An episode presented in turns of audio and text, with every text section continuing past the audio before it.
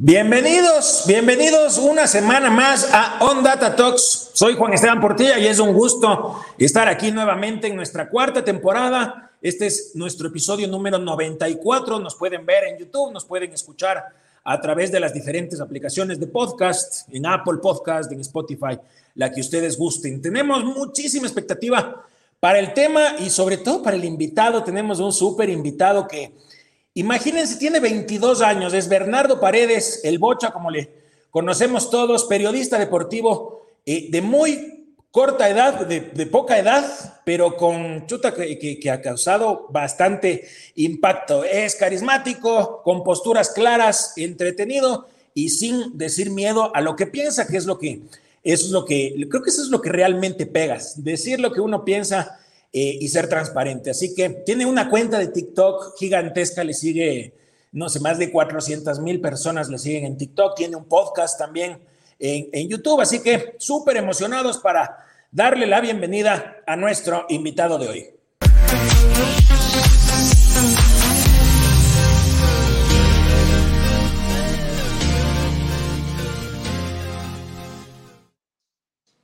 ¿Qué tal, Bocha? Bienvenido. Gracias por aceptar nuestra invitación.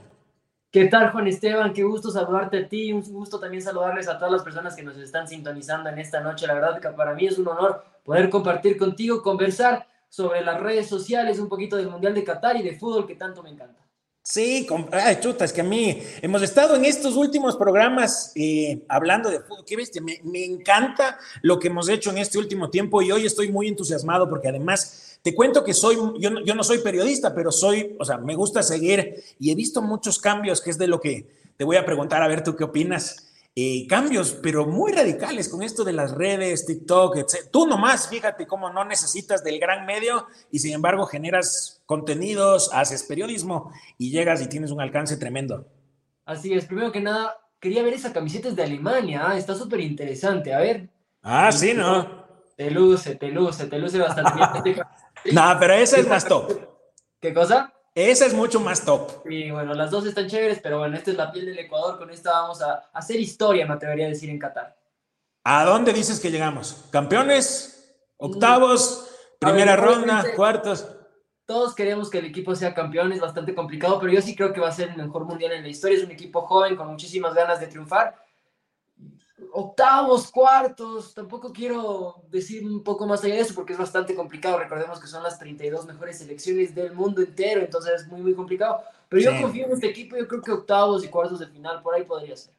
Yo le veo, según mi pronóstico, eh, se topa nuevamente con Inglaterra. Sería interesante. ¿eh? En octavos. Exactamente, y justo ese es el mejor mundial en la historia que registra Ecuador en aquel 2006 un equipazo que teníamos con el Estado, Carlos Tenorio, el Quinito Méndez, el Bambán Hurtado en defensa, Cristian Mora en el arco, Luis Fernando Suárez como entrenador y ese equipazo pues que consiguió dos victorias importantes ante Costa Rica y Polonia, Polonia perdimos contra el anfitrión en aquella ocasión que fue Alemania 3 a 0 y bueno, en octavos de final con las justas nos ganó eh, Inglaterra con un golazo de David. Pero las justas, con las justas. 1-0 y no sé si recuerdas ese travesaño que de Carlos Tenorio. De Carlos Tenorio, claro. Claro, claro, que pudo ser histórico. Justo en pandemia estaban eh, transmitiendo pues, los partidos y yo me di la oportunidad de revisar, porque yo era chiquito, yo tenía seis años, pero bueno, cuando vi el partido completo dije, wow, de verdad, esa selección de Ecuador, increíble. Y esperemos que esta selección pueda alcanzar ese, ese nivel. Desde mi gusto personal, eh, yo creo que ha sido el equipo más vistoso para ver de, la, de Ecuador. Es, para, para mí, desde mi gusto personal, era, realmente era o sea, en el, en el 2002 le veías a Ecuador que llegaba al Mundial, pero no era vistoso para ver. En el 2006 sí, o sea, era un equipo muy compacto, jugaba, eh, de mucha adrenalina, a mí me encantaba. Increíble, y, de hecho ese equipo tiene algo que este equipo no tiene y es el gol. Se habla mucho de, mm. los que tenía aquella selección del Ecuador, imagínate, el Team Delgado, Jaime Iván. Sí, pues. Carlos hablando de Carlos Tenorio. Ahora eso, eso es lo que le falta a la selección actual. Sí, sí, sí. El otro día estaba conversando con un amigo y me dijo, oye, por ejemplo, del Mundial del 2014, ¿a quién traerías para este Mundial? Y yo dije, ponte un Ener Valencia de, aquel, de aquel Mundial, porque además es el goleador del 2014, un Carlos Tenorio del 2006, o traer un Felipao Caicedo, hace falta en esta selección. Sí, sí, sí. Sería hermoso tener una maquinita para rejuvenecerle al, al Team Delgado. Imagínate, una locura. Sería espectacular. Sí, nosotros siempre, para entrar en materia, siempre hacemos un pequeño, un pequeño resumen con los puntos destacados. Así que, si te parece, vamos con los cinco, cinco datos clave. Me parece bien, vamos. El fútbol es un deporte que mueve a millones de personas apasionadas por los equipos, las tácticas, los jugadores y más. Pero también es un negocio que ha sabido convertir conjugar el entretenimiento con el deporte para crear experiencias increíbles en torno a él. Actualmente las redes sociales juegan un papel trascendental en la comunicación. Plataformas como Twitch, TikTok o YouTube han ganado protagonismo en la industria deportiva como canales de opinión y análisis con mucha popularidad reconocimiento y validación. Los creadores de contenido digital con presencia en el mundo del fútbol se han convertido en líderes de opinión con audiencias de millones de personas que siguen y apoyan su trabajo. Ya no solo se trata de ser un gran analista deportivo, sino de entretener a la comunidad y crear una conexión con ella. La televisión sigue siendo un medio de comunicación masivo y preponderante, sin embargo, la velocidad con la que han ganado notoriedad las redes sociales es realmente sorprendente. El mundo digital ha hecho que varias figuras de la televisión migren a espacios digitales y que varios espacios televisivos tomen como referencia el formato de contenido digital. Con nuestro invitado de hoy, Bernardo Paredes, mejor conocido como el Bocha, estaremos conversando sobre el rol de los canales digitales en el Mundial Qatar 2022. On Data Talks llega a ustedes gracias a nuestros auspiciantes, los tacos del gordo, Derma Cutis y Café Cosecha Roja. Bienvenidos. Ahí estamos entonces. A ver, eh, bueno, vimos, nosotros tenemos un equipo de producción que investiga todo. De lo que estábamos investigando, yo te podría dar, hasta la fecha de tu primer TikTok. ¿Cuándo fue? Y además que te vi en algunas, en algunas entrevistas, te sigo y te, te he visto en algunos, en algunos momentos de TikTok como claves. ¿Cómo llegas tú a tener 400 mil seguidores? O sea, tiene que ser, ¿cómo, ¿cómo, manejas y administras eso además? Bueno, pues esta, esta pregunta me, me, la, me la hacen bastante. ¿Cómo, ¿Cómo fue el comienzo en las redes sociales? Te cuento que yo desde que tengo 6, 7 años ya empezaba a comentar, a relatar partidos, ¿no? Empecé a seguir a muchísimos periodistas deportivos. Te pongo el caso de Fabián Gallardo, Alfonso Lazo aquí en el Ecuador, este, muchísimos también en el extranjero, sobre todo argentinos que me inspiraron a mí muchísimo. Y bueno, Por ejemplo, bueno, en Argentina tenemos el caso de Lieberman, que es alguien que yo admiro muchísimo. Mm, controversial. Sí, un poco controversial, pero un poco metido en, el ámbito también de la selección del Ecuador, entonces me parece un crack total. Este, Pero bueno, hay, muchísimos periodistas, Fernando Palomo, él no es, él no es argentino, eh, él es hondureño, si no me equivoco, pero él también habla mucho eh, del fútbol ecuatoriano hoy por hoy. Está el caso de Mario Alberto Kempes, que fue histórico futbolista claro. argentino, mundialista incluso, y, y ahora también es Y campeón. Sí, claro que sí. Entonces, bueno, pues todas estas personas a mí me inspiraron desde muy pequeño. Yo tenía amigos que desde los 17, 18 años me decían, oye, yo no sé qué voy a estudiar, como que no sé qué, a lo, que entra a la universidad no sé qué voy a hacer. Yo ya lo tenía claro, desde que tenía 6 años yo tenía claro que iba a ser periodista deportivo. Te cuento que me mudé a México, tuve la oportunidad de estar estudiando allá un año y medio, eh, por temas de la pandemia me regresé a Ecuador, pero bueno, en México aprendí muchísimos, aprendí lo que es trabajar en radio, aprendí lo que es hacer periodismo un poco más de redacción. A mí no me gusta mucho escribir, pero me tocó aprender todo lo que es redacción, claro todo lo que es contenido de edición de videos, porque bueno, para, para, para, crear contenido tienes que saber editar videos y bueno, estas cosas aprendí yo bastante en México. Regresé a Ecuador y en pandemia dije, bueno, tengo que hacer algo, ahorita todos estamos estancados, hay que empezar a movernos. Empecé en YouTube, pero me fue terrible, te lo juro, me fue terrible, tenía 5 o 6 visualizaciones por video y, me frustraba bastante porque eran videos que me tomaban hasta 3 días de edición. Sí, pues, hay un esfuerzo ahí. Sí, le metía muchísimo esfuerzo, muchísimas ganas y pues la verdad que en YouTube fracasé. Apareció esta red social TikTok en, en plena pandemia, se hizo el boom. Dije, ¿qué será esta aplicación? Me metí y bueno, subí mi primer video y a partir de ese momento, pues eh, después de que subí mi primer video, subí mi segundo, mi tercero y poco a poco pues fui generando una audiencia. Yo empecé hablando mucho de, del fútbol europeo, del Atlético de Madrid, del Barcelona, España, pero después me fui dando... Y de básquet también. Del básquet, arranco, exacto. Sí, sí, sí. el, el nombre Bocha Deportes, como me conocen en las redes sociales, viene a que yo iba a grabar contenido de básquetbol, tenis, fútbol, Pero cuando tú creas contenido tienes que ir cortando nichos. Por ejemplo, yo arranco en tres deportes, digo, no, no me puedo acumular con tres deportes, la gente me tiene que conocer con uno. Me pasé al fútbol, este, del fútbol internacional, me pasé al fútbol ecuatoriano y es donde estoy hoy por hoy. Y obviamente yo como periodista deportivo conozco y entiendo que hay que saber de muchísimos deportes. A mí me encantaría crearme una cuenta de Fórmula 1, me apasiona mucho la Fórmula 1 también.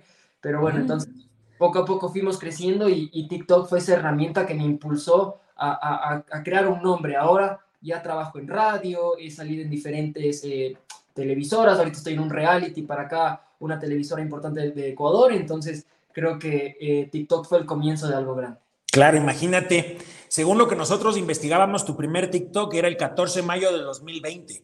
Del 2020, que es tu primer video que subes y que tienes, chuta, no sé, un par de visualizaciones será los primeros días, a de repente pegarle con, tengo entendido que es con el video este de Griezmann, que con el cuando sale de la, del Atleti, eh, y de repente le pegas y cómo capitalizas, porque una cosa es que te vean, que es lo que, lo que nosotros, por ejemplo, tenemos visualizaciones de, de las diferentes cosas que hacemos, pero no siempre logramos capitalizar a que esa gente nos siga. ¿Cómo, cómo lograste tú esa transición? Bueno, yo creo que eh, hoy por hoy el periodismo deportivo es mucho de, vincularse con la personalidad de la persona. No sé si me explico. A la gente le gustaba mucho que, por ejemplo, cuando yo arranco, y justo en ese primer video que acabas de mencionar del Griezmann, del Atlético de Madrid, la gente me relacionaba con el Atlético de Madrid y me seguía gente del Real Madrid, gente del Barça y gente del Atlético de Madrid, porque decían, ah, qué chévere este chico, le gusta hablar del Atlético de Madrid. En base fue avanzando el tiempo, eh, mi pasión por la selección siempre estuvo presente, o sea, yo soy hincha de la selección, lo he dicho siempre, y cuando empezamos las eliminatorias, la Copa América, empecé a subir este contenido de la selección, entonces ya la gente en otros países, en Argentina, en México, en Perú, en Colombia, ya empezaron a relacionar al Bocha con la selección de Ecuador. Entonces yo creo que lo principal, lo primordial, sobre todo en redes sociales, es que la gente primero vea cómo es tu personalidad, te relacione con algo y en base a eso pues te van a ir siguiendo. Dicen, bueno, el Bocha es Ecuador, el Bocha habla de, Gustavo Alfaro, el Bocha habla de las noticias de Moisés Caicedo en el Brighton, de Pérez Estupiñán, etcétera, etcétera, etcétera. Entonces yo creo que te tienen que relacionar con, con eso, con lo que vendes prácticamente. Claro, y en esa recurrencia de verte en contenidos que son de calidad primero y también obviamente contenidos que están relacionados a lo que la audiencia que tú buscas está interesada. Entonces, a partir de eso entiendo que te empiecen, o sea, empiezan a conectar contigo, eh, viendo también eso que dices de como de como de autenticidad. Exactamente, no creo que eso es muy importante y, es chistoso porque yo tengo diferentes tipos de videos, no sé si se dieron cuenta, yo tengo videos informativos, videos un poquito más cómicos, eh, entretenidos. entretenidos, o sea, la idea es, es entretener a las personas.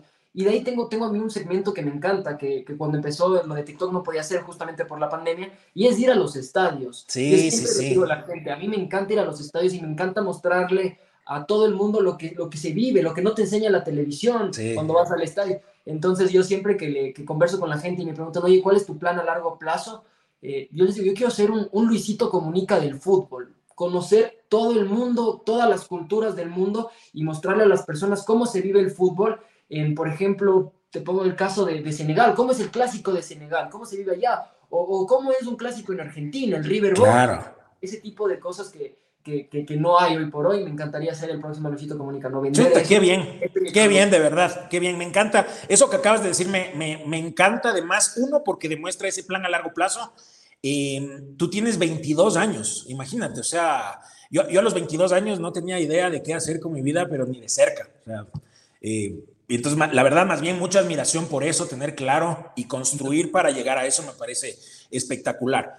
Eh, entrando un poco, tú dices, tú dices esto de la autenticidad, hemos visto mucho también en tu caso, hemos visto, además de esa autenticidad, también vemos mucho de, como de espontaneidad.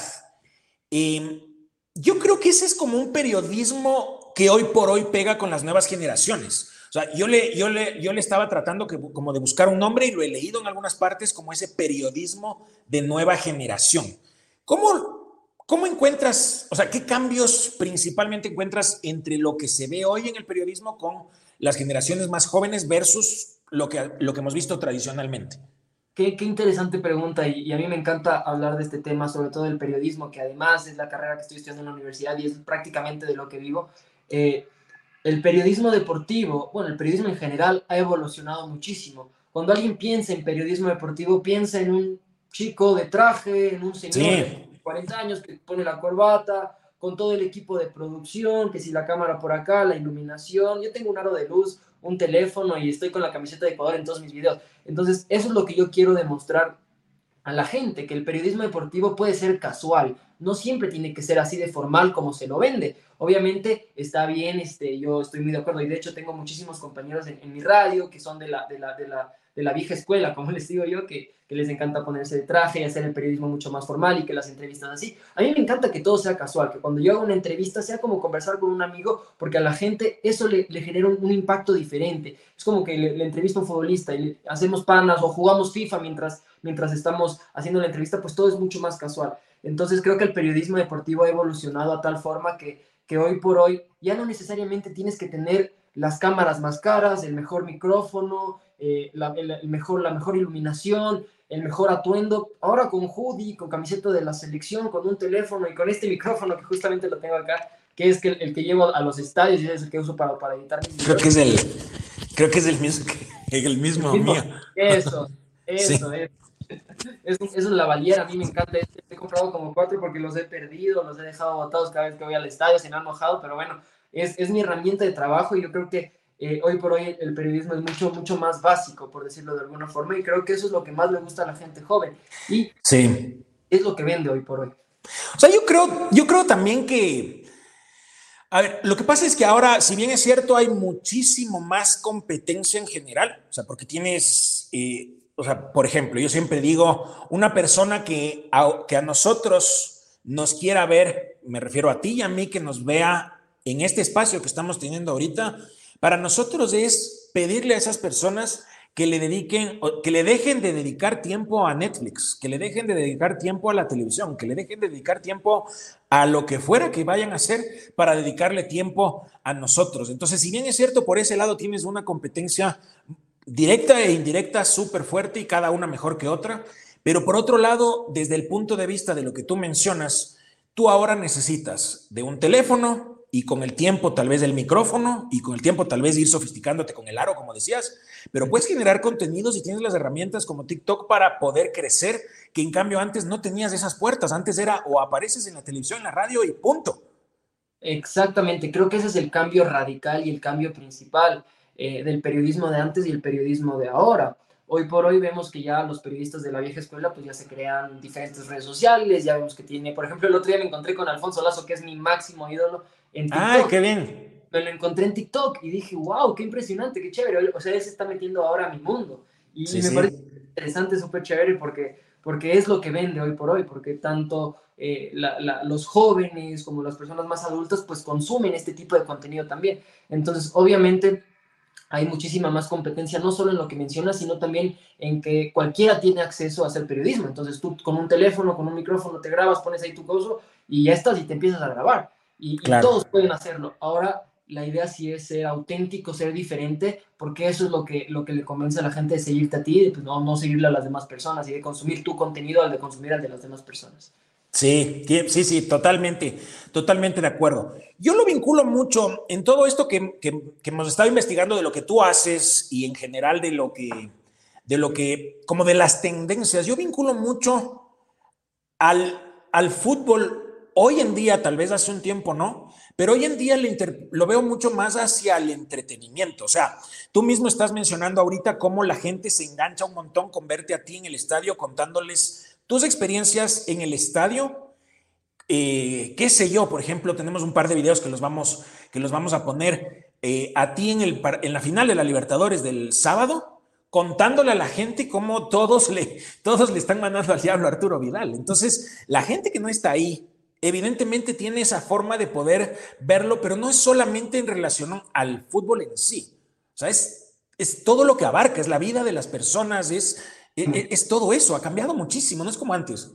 Ha cambiado de una forma que no tienes idea, porque ahora, como, como, como bien lo mencionas, es, es, es increíble ese punto que tocas, porque yo regreso a ver mis videos más virales a lo que voy al estadio, y sí, obviamente algunos son de fútbol, hablando específicamente de la mejor jugada que hizo Gonzalo Plata o el pase que hizo Moisés Caicedo, pero también pegan bastante estos videos que, como te digo, no se ven en la televisión, porque la gente que estaba viendo el partido desde sus casas, pues nunca se van a fijar que le están eh, abucheando cada vez que toca la pelota Arturo Vidal. que me pareció genial. Cuando te vi en el video, me pareció genial. De hecho, lo, vamos, a, lo vamos a poner ahora para que la gente lo pueda ver, porque es, es, es, es espectacular cómo la gente... ¿Ven? Es, no va al mundial, ¿no es cierto?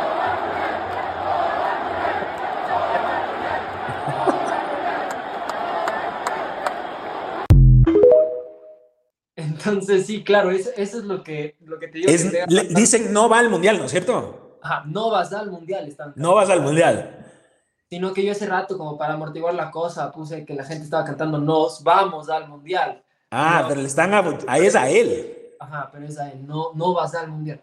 Entonces, eh, creo que, que, ese tipo de cosas que no se ven en la televisión. El otro día estaba en el estadio Independiente del Valle y, y en la Copa Ecuador eh, pues uno de los auspiciantes principales de la Copa Ecuador es un auspiciante mío, entonces ellos siempre me invitan al estadio y me dan facilidades para, para entrar al camerino y todo ese tipo de cosas. Entonces yo, yo cojo mi cámara y empiezo a grabar con el micrófono, miren chicos, por acá sale el equipo visitante, por acá sale el equipo local, este, esto hacen los futbolistas en el medio tiempo, o sea, ese tipo de contenido es el que le gusta a la gente también, porque son cosas que no ves en la televisión. Tú puedes analizar y decir, mira, el equipo jugó con línea de cuatro, el delantero tal se jaló tantos goles, pero nunca se van a imaginar qué, hacen en el camerino, o, quiénes son amigos en el equipo, o, cómo se dicen, cuáles son los apodos que se tienen eh, los, los, futbolistas dentro del equipo, y, son ese tipo de cosas, ese tipo de actividades que le gusta mucho a la gente. Yo, eso, todo esto que estás, que estás diciendo es, es a, a lo que yo me refiero con cómo, cómo ahora el contenido, o sea, no es solamente la experiencia que vivas o, el conocimiento técnico del análisis del partido, o sea, vienen muchísimas cosas que están detrás eh, y eso creo que es lo que va a marcar la diferencia de cómo fue hasta acá un mundial. O sea, el mundial, desde, el, que viene el mundial y que chuta, todos tenemos toda la expectativa para poder ver, o sea, es, va a ser ver a toda la cantidad de cámaras en los celulares de todo lo que va a pasar y cómo se van a transmitir todas esas vivencias hacia los que no podemos estar ahí. Exactamente. ¿Quieres que te cuente una, pequeña anécdota? Que justo estaba saliendo el otro día del partido del Aucas, Aucas contra, contra Gualaceo, último partido de la, de la segunda etapa. Y un chiquito, ¿qué tendría? 10, 11 años, se me acerca, ¿no? Eh, y me dice, bueno, empezamos a conversar un poco, que, que, lo de Qatar y toda la cosa, y me dice, oye, Bocha, yo, yo quiero que tú seas mis ojos en el Mundial. Yo quiero que tú me muestres eso que yo no voy a poder ver en el Mundial. Y obviamente eso me llenó el corazón y, y, digo, bueno, todo lo que estoy haciendo es para, para todas esas personas. Eh, mi, mi, objetivo con, con, el viaje a Qatar y con los viajes que hago eh, a Guayaquil, con los viajes que he estado haciendo a Estados Unidos también siguiendo la selección, pues es eso, ¿no? De, de demostrarle a la gente qué pasa con la selección del Ecuador, que que no muchos tienen en el radar Ecuador, pero sí es importante mostrarle al mundo entero qué es lo que está haciendo Ecuador. Entonces me parece impresionante y lo que me dijo ese niño, pues la verdad me llenó el alma y, y, con mucho orgullo pues, pues voy a, a, representar a todos esos ecuatorianos que no van a viajar al Mundial. Totalmente, totalmente. Como parte de todo esto que está vinculado y es el, el boom mediático, por lo menos en las redes, tiene mucho que ver el algoritmo porque el algoritmo es quien se encarga de que de alguna manera tu contenido aparezca o no en las diferentes, en las diferentes cuentas. Tú tratas como de identificar tendencias, o sea, aparte de lo que generas como contenido, tratas también de ver qué es lo que está pasando alrededor, tendencias, música, este, lo, lo, que pasa en general para subirte también en ese carrito de la tendencia y apalancarte para crecer en tus cuentas? Sí, sin duda alguna. Creo que los patrones son súper importantes a la hora que uno crea contenido lo, bueno de este tipo de cosas es que, por ejemplo, yo tengo un segmento que son el top 10, digo el top 10 de todo, y es un segmento que por lo general pega bastante, y sobre todo cuando es una noticia del día. Eso pasa mucho con el periodismo, cuando algo es coyuntural, vende, vende instantáneamente. Sí, sí, sí.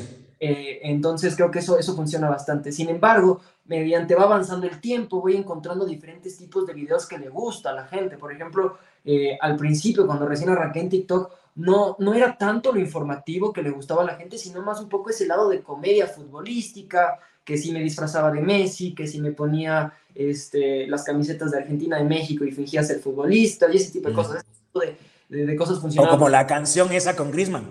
Sí, exactamente, exactamente. Esa es la idea, eso es lo que funcionó cuando arranqué en TikTok.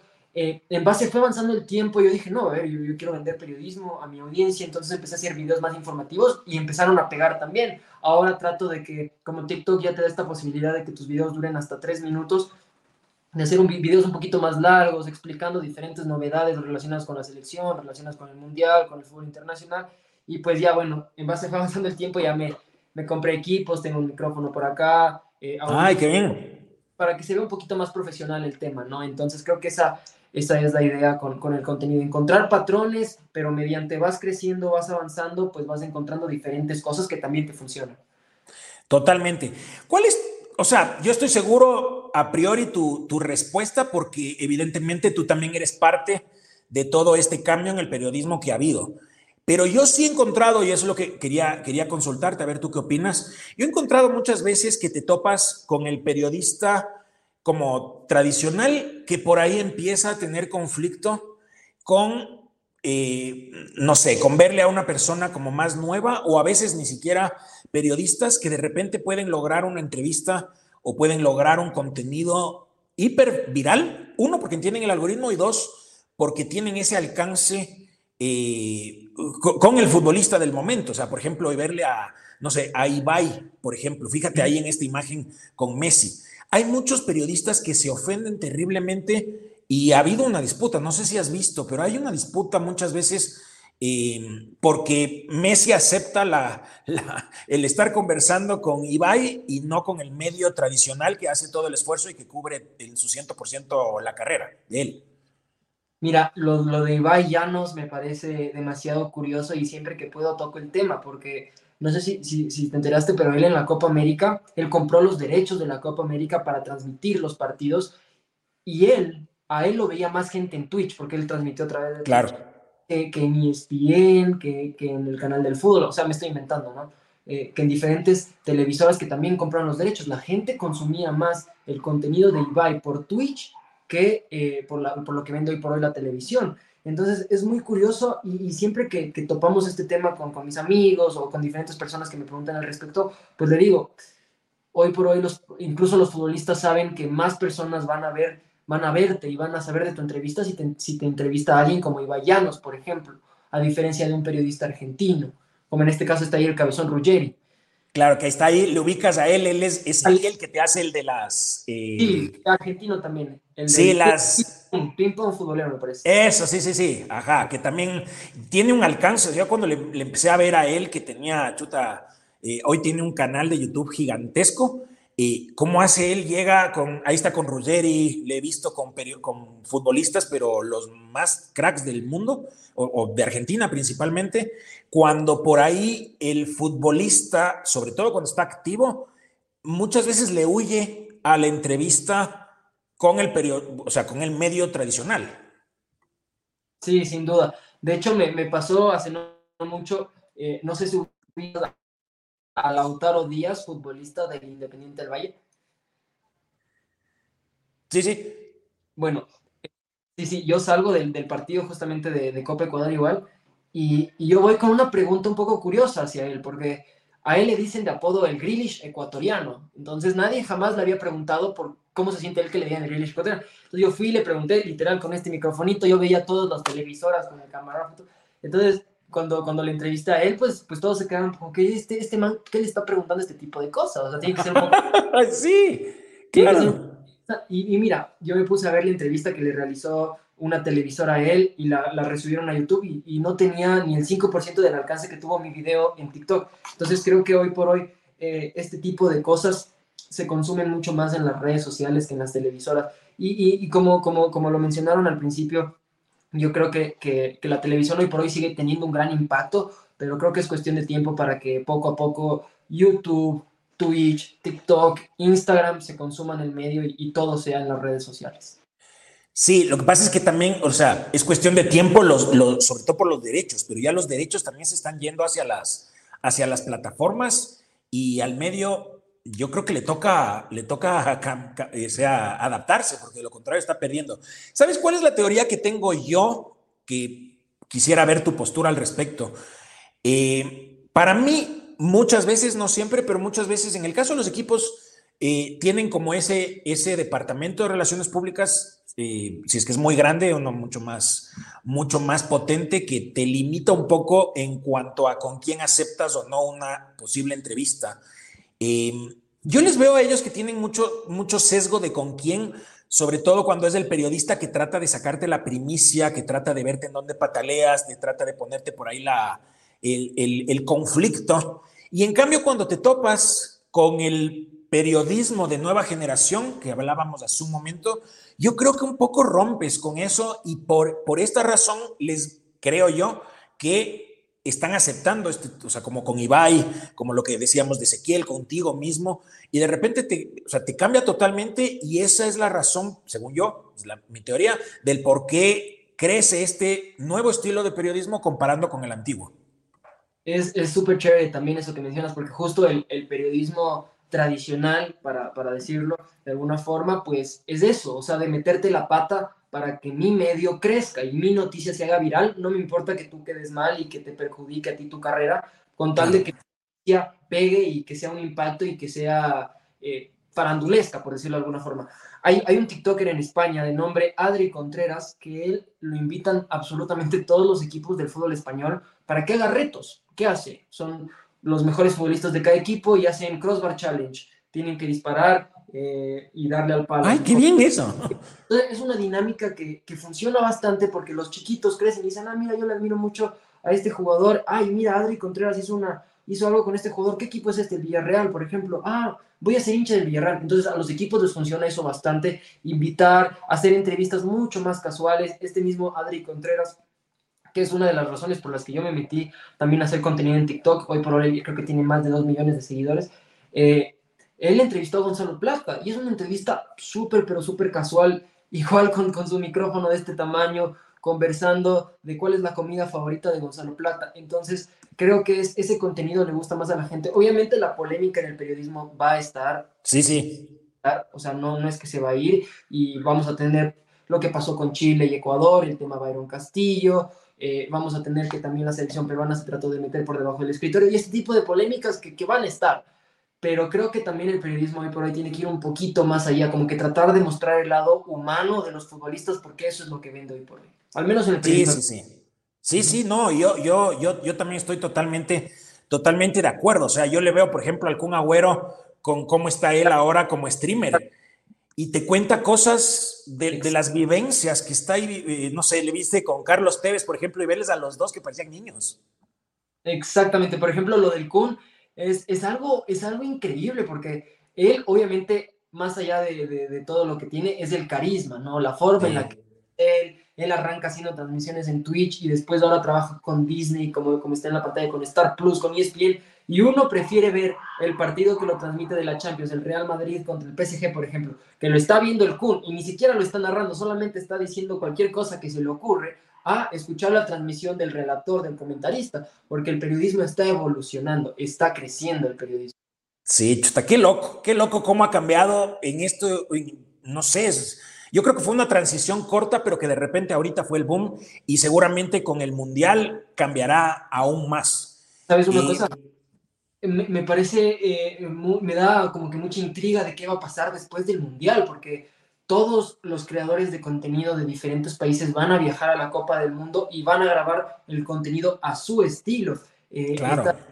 Con, con, el hermano de Gonzalo Plata, se llama Brian, él también hace contenido para YouTube y él me contó que para el Mundial él va a ponerse una GoPro aquí en el pecho y él va a caminar por las calles y va a transmitir eso en Twitch para que Qué la bien. gente solo cómo es la calle en Qatar y qué se hace en Qatar y toda la cosa. Entonces, eh, me da mucha intriga qué va a pasar después del Mundial, de, del evento más grande en la historia de los deportes, qué va a pasar, o sea, eh, los futbolistas después de esto van a decir, ok, yo, yo ya le quiero dar la entrevista al TikToker o le quiero dar la entrevista al medio grande, o sea, ¿qué va a pasar? Es lo, esa es mi intriga. Estoy con yo creo que en el caso, o sea, igual, teoría, yo creo que el futbolista en el Mundial, por si es que él puede escoger, porque muchas veces no lo pueden, priorizará el streamer, priorizará el, el, periodista de nueva generación versus el, el, medio tradicional por todas estas cosas que hemos estado hablando. El tema es que por derechos, que por auspicios, que por todas esas cosas detrás no pueden. eh, pero es cuestión de tiempo, porque eso es lo que se está viendo ahora. Exactamente, es cuestión de tiempo porque es chistoso, porque a ver, yo, yo estoy metido en el medio tradicional, en el periodismo tradicional, porque yo hago radio todos los días, de 10 a 12 y media del día todos los días, pero también estoy metido en el periodismo de nueva generación. Entonces, eh, es, chistoso porque tengo la perspectiva de los dos lados, de obviamente que toca hacer las noticias. Por ejemplo, el otro día estaba haciendo una entrevista y me hablaron porque le traté de tú a la persona que le estaba entrevistando. Y está bien, obviamente, porque es, es otro tipo de personas que consumen la radio. Eh, pero sí dije, ok, a mí me, el otro día también estaba haciéndole una entrevista por, por, por Zoom a Joe Armas, entrenador del Imbabura, y le trataba de tú y que conversamos del FIFA y que como él es entrenador joven, le dije que sí. Claro, joven. O sea, ese tipo de preguntas un poco más casuales. Entonces tengo la oportunidad de vivir eh, ambos mundos y definitivamente me quedo con el mundo del, periodismo de la nueva generación. Es, es, mucho más casual y es mucho más transparente. Sí, yo creo que el, el, medio tradicional, en este caso el que mencionas que es la radio, o sea, tiene que mutar, o sea, tiene que cambiar, tiene que sacarse un poco las vendas porque no tiene nada de malo si es que tú le tuteas al, invitado. O sea, imagínate que yo ahorita te esté, esté ahorita tratando de usted. Eh, o sea, no, no, no, tendría, no, no, tiene sentido, no, no te hace más ni menos si es que estamos hablando en esta relación de confianza. Y eso es algo que tiene que entender el medio tradicional. Un poco, un poco tú decías ahorita lo de los, los streamers que como, o las personas que van a generar contenido, los creadores de contenido, como en Twitch que mencionabas con el hermano de Gonzalo Plata. ¿Qué tienes planeado? Porque sé que vas al Mundial, te vi también en algunos, en, algunos espacios y en tu cuenta de TikTok también. Sé que vas al Mundial. ¿Qué tienes pensado hacer? Eh, ¿Tienes un plan o, cómo es todo esto? Sí, sí, sí, con, con el auspiciante que, que estoy viajando al Mundial, pues obviamente como, como le estoy vendiendo mi producto, pues tengo que presentarles qué contenido voy a grabar por allá. Y es, son muchísimas cosas que tengo planeado para Qatar. Me, me encanta este, analizar esto porque, porque de verdad es, es, es gigante lo, lo, que planeo hacer en Qatar. Ojalá me dé el tiempo para, para, poder hacerlo todo. Pero la idea, en resumen, es lo de siempre. Eh, lo que hago acá, como lo que hice eh, hace dos días en, el, en, la final de la, Copa, Copa Libertadores mostrarle gentes a, las personas qué está pasando aquí en Qatar, o sea, cómo es la hinchada de Senegal, cómo nos reciben en Qatar, qué se come en Qatar, este, mostrarle a la gente cómo llega el bus de la selección y ese tipo de cosas. Obviamente también hacer videos informativos ya desde el hotel, Ecuador va a saltar a la cancha con tales jugadores, Ecuador eh, va a jugar con Gonzalo Plata por derecha, con Ángel Mena por izquierda, me invento, ¿no? Entonces ya darle también el lado informativo. Y, también lo bonito de, crear contenido de esta forma es que nunca sabes qué va a pasar. Como puede que el día uno me tope en la calle con Messi y le logre agarrar para hacerle una entrevista. ¿Sí me explico? Entonces, eh, la verdad es que tengo algunas cosas planeadas. Este, hay un segmento que, que voy a adelantarlo aquí, no le he dicho a nadie aún, que, quiero llevar muchísimas camisetas del Ecuador y hacer el, intercambio de camisetas con diferentes hinchas de todo el mundo y regresar a Ecuador y sortear esas camisetas. O sea, tengo, tengo algunas ideas en mente de, de qué se puede hacer en Qatar. El contenido va a ser brutal y va a ser inmenso. Además, eh, también te adelanto que eh, voy a empezar con este tipo blog en YouTube, a lo Luisito Comunica tal cual, justamente en el Mundial. Entonces, no solo va a ser el contenido en TikTok, sino también voy a estar presente en YouTube, en Instagram. Qué bien, qué bien. Mucha creatividad, mucha innovación, la verdad. felicitaciones. El financiamiento para que tú puedas estar en Qatar es 100% de tu auspicio que mencionas o también o de un solo auspiciante. De un solo auspiciante. Es parte del trato para que yo pueda viajar con ellos. Era que, solamente ellos me, me, mandaran, me mandaran a Qatar y es un auspiciante con el que he tenido la oportunidad de trabajar hace ya más de nueve meses eh, ya me siento uno más del, equipo de trabajo porque realmente son personas con muchísimo corazón y cuando yo fui a presentarles la propuesta de, ir al mundial fue justamente esto. Yo les dije, eh, eh, quiero que apuesten por, los, por la nueva generación de periodistas, porque no necesariamente tienes que llevar todo un equipo de trabajo para cubrir un mundial, simplemente con tu teléfono, con tu micrófono puedes ir. Entonces yo fui a ellos, ellos son bastante jóvenes también, entonces a ellos les encantó la idea y bueno, terminaron terminaron aceptando y, voy 100% todos los gastos pagados por ellos.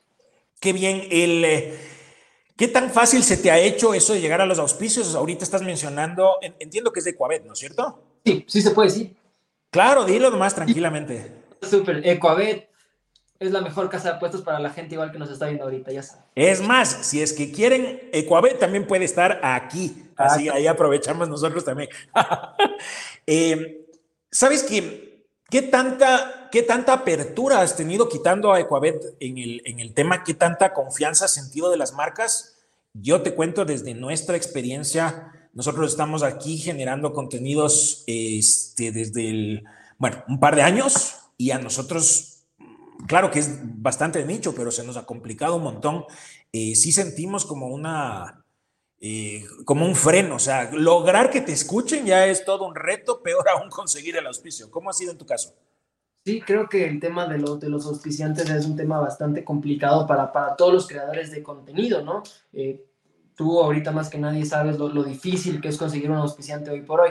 Eh, Ahorita, desde que anuncié lo del Mundial, obviamente diferentes marcas me han contactado para hacer campañas previas al Mundial y todo, pero justo yo estaba hablando con mi papá el otro día, él me decía, ¿y qué va a pasar después del Mundial? O sea, tienes que ponerte pilas, tratar de...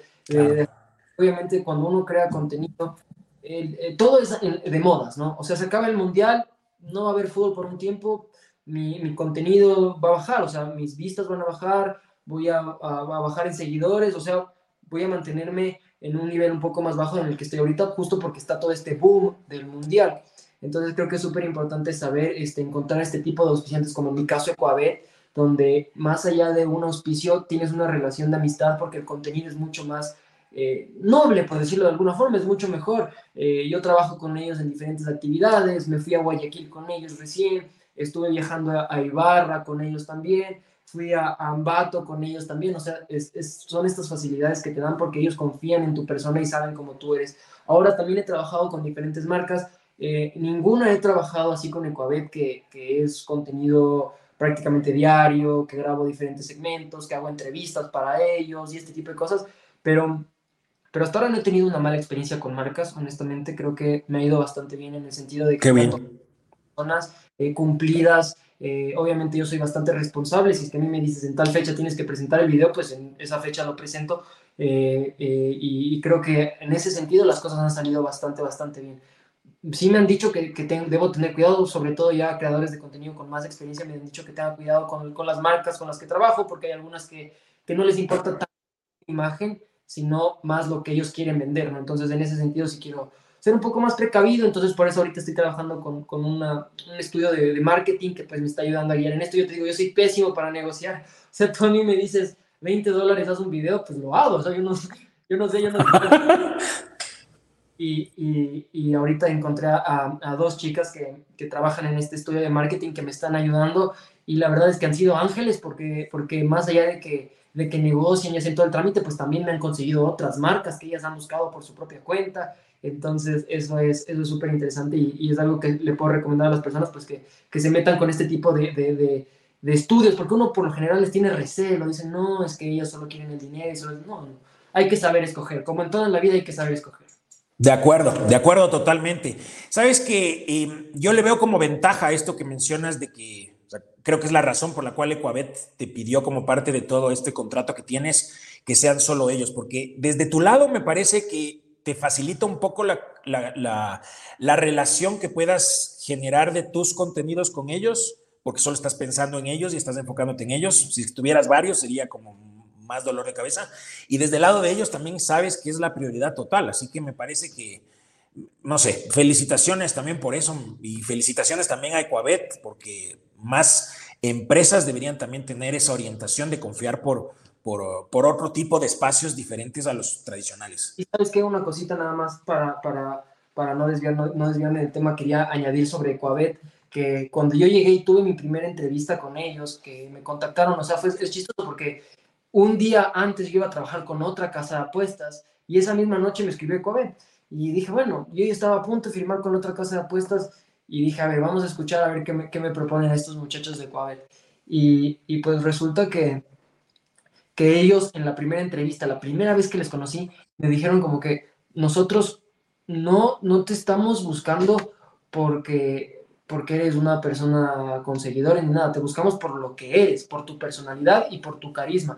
Y queremos, y queremos que crezcas junto a nosotros. O sea, queremos que si tú me dices, mira, no tengo un editor, me dices y yo te consigo el editor. O sea, es como que miran más el número de seguidores que tienes del lado humano, porque es chistoso porque en esas épocas yo tuve un pequeño conflicto con TikTok. Hubo un video que se me borró por temas de Byron Castillo, yo cometí un error grandote, puse la cédula del futbolista y no se puede hacer eso en TikTok.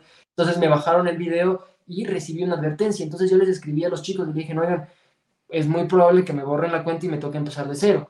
¿Qué hacemos en ese caso? Y me dijeron, nada, no te preocupes, nosotros te vamos a apoyar en todo, vamos a mantenernos trabajando contigo, porque como te dijimos al principio, nosotros no vemos tu número de seguidores, sino la persona que eres. Y, creo que eso es importante y todas las marcas deberían empezar a trabajar así. Creo que eh, enfocarse, sobre todo si es que quieren que sea exitoso a la hora de vender, tanto para el influencer como para su propia marca, crear este vínculo que te mencioné hace un rato es muy importante para las marcas, porque al fin y al cabo terminas ganando de lado y lado. Totalmente, totalmente. La verdad, sí, la tienes, la tienes clarísima y, no sé, me, mucha información, contenido de mucho valor. Y yo, más bien súper agradecido, súper agradecido contigo. Tenemos ahorita eh, unos sorteos que vamos a hacer. Siempre hacemos unos sorteos eh, con algunos premios que queremos entregar y aparte que también estamos sorteando una camiseta oficial de la selección. El sorteo lo vamos a hacer justo la semana previa al Mundial. Esa misma. Increíble. personalizada. Conecto la computadora que se me está descargando y me voy a quedar sin el lado de luz. Claro, claro. El, eh, te decía, tenemos el eh, sorteo ese de la camiseta, lo vamos a hacer en la semana del 14, ahí está justo, la semana del 14 de noviembre, que es la última semana previa al Mundial, la que la, la persona que se gane, escoge la que quiera, personalizada totalmente, en el color, con el nombre, la talla, todo. Eh, personalizado totalmente. Ahorita les, o sea, les va a aparecer algunas, eh, les va a aparecer un código QR eh, para las personas que nos ven en YouTube, ahí se registran y en el caso de las, de las personas que nos escuchan desde podcast está en la descripción cómo pueden participar del sorteo. También estamos sorteando, que esto sí es todas las semanas, un serum de Dermacutis, que les agradecemos a ellos han confiado en nosotros y, es una marca súper chévere que tiene algunos productos también súper buenos. Estamos sorteando uno de estos serum de Dermacutis. Estos cafés de cosecha roja también, que también son, este, este café creo que es el más top que hay aquí en el país. Lo digo real, creo que es real el, mejor café que tiene este, este país. Eh, también vamos a sortear para tres personas dos bolsas de café para cada uno y también un combo en los tacos del gordo que crecen y crecen y crecen y están por todas partes de cinco tacos y una bebida. Entonces estamos con todos estos sorteos y también queremos a ti enviarte unos cafés de cosecha roja. Bocha, agradecidos contigo, queremos enviarte, no sé si quieres, dos rojos, dos negros, o no sé, o dos, dos si quieres te mandamos. Para que pruebes, es muy top este café, no te vas a arrepentir. Infinitamente agradecido, Juanes por, los cafés y, con gusto los voy a recibir y, a probar. Ven deliciosos. ¿no? Sí, son súper, súper buenos. El café, entonces creo que me sirve para la energía diaria. Qué bien, qué bien. Ahí te los puedes llevar a Qatar también. Eso, eso. sí, entonces, bueno, ya cuadramos por interno para, para, para la entrega. y tenemos tenemos que hacer ahorita el sorteo. Ya, ya, me están, ya me están diciendo, casi me olvido del sorteo.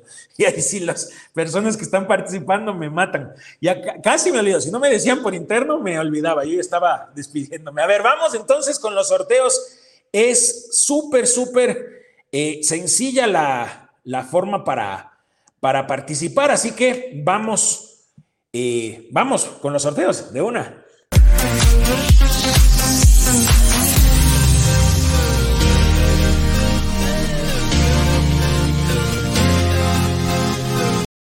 A ver, tenemos, ¿cuántas personas? Tenemos 341, alcancé a ver, 341 personas que están registradas. Todas las personas también participan por el sorteo de la camiseta. Eh, ahorita vamos a sortear cinco personas. Lo de la camiseta es en, en, dos semanas, creo que es. Entonces, vamos ahorita, son cinco ganadores. El primero se gana el serum de Dermacutis, tres, los tres siguientes, los cafés de cosecha roja y el quinto ganador, son 341. El quinto ganador, los, eh, los tacos del gordo. Así que se ganan. Es Andrea Cristina Daza, Florencia Castrillón, Luis Franklin Guamán, Edgar Fernando Calderón y Ángel Antonio Murillo. Les ponemos un código a cada uno para que sea todo mucho más, eh, más sencilla la, el procesar, porque hay varias personas que escriben algunas veces, entonces uno nunca sabe. Claro, claro que sí. Sí. Bastantes, bastantes personas participaron. Felicidades a los ganadores. Buenísimo. Bocha, muy agradecidos contigo. La mejor, la mejor de las suertes. Vamos a estar muy pendientes de todo lo que haces en Qatar y que ojalá el Ecuador llegue y que llegue lo más lejos en el, en el Mundial. Sin duda, Juanes, yo muy agradecido con ustedes, con el equipo de producción, contigo. Muchísimas gracias por el tiempo, por la apertura para darme este espacio, conversar y que pues la gente conozca un poquito más de quién soy. Buenísimo. La última, quitando Ecuador, ¿quién crees que gana? Argentina. Argentina. Ay, sí, yo, yo soy hincha, quitando Ecuador, yo soy hincha Argentina, pero no sabes, desde niño. Y aparte viví muchos años en Argentina, así que más aún. Impresionante. Messi se lo merece más que nadie. Sí. sí, sí, sí, se lo merece. Vi la entrevista la semana pasada con Pablo Giralt, que Pablo Giralt se, se, pone a llorar mientras la entrevista, ¿viste? Fíjate qué locura. Pablito Giraldo es uno de, mis ídolos en el periodismo también y, que, sí. de conocer a Messi, estar en su casa y hacerle la entrevista, espectacular. Total. Así que Bocha, muy agradecidos. La próxima semana otro tema, veamos, veamos, ya lo anunciaremos. Y te mandamos un abrazo, vamos a estar muy pendientes de todo lo que haces y este espacio es tuyo cuando ahí, ahí seguro te molestaremos para otro tema, buscar eh, otra conversación que ha sido la verdad muy entretenida y de mucho valor. Con gusto, Juanes, estaré pendiente y cuando ustedes quieran me avisan y haremos otra, otra reunión para conversar de otro tópico. De una, de una. Un abrazo entonces, Bocha, un gustazo, un abrazo a todos. Nos vemos la próxima.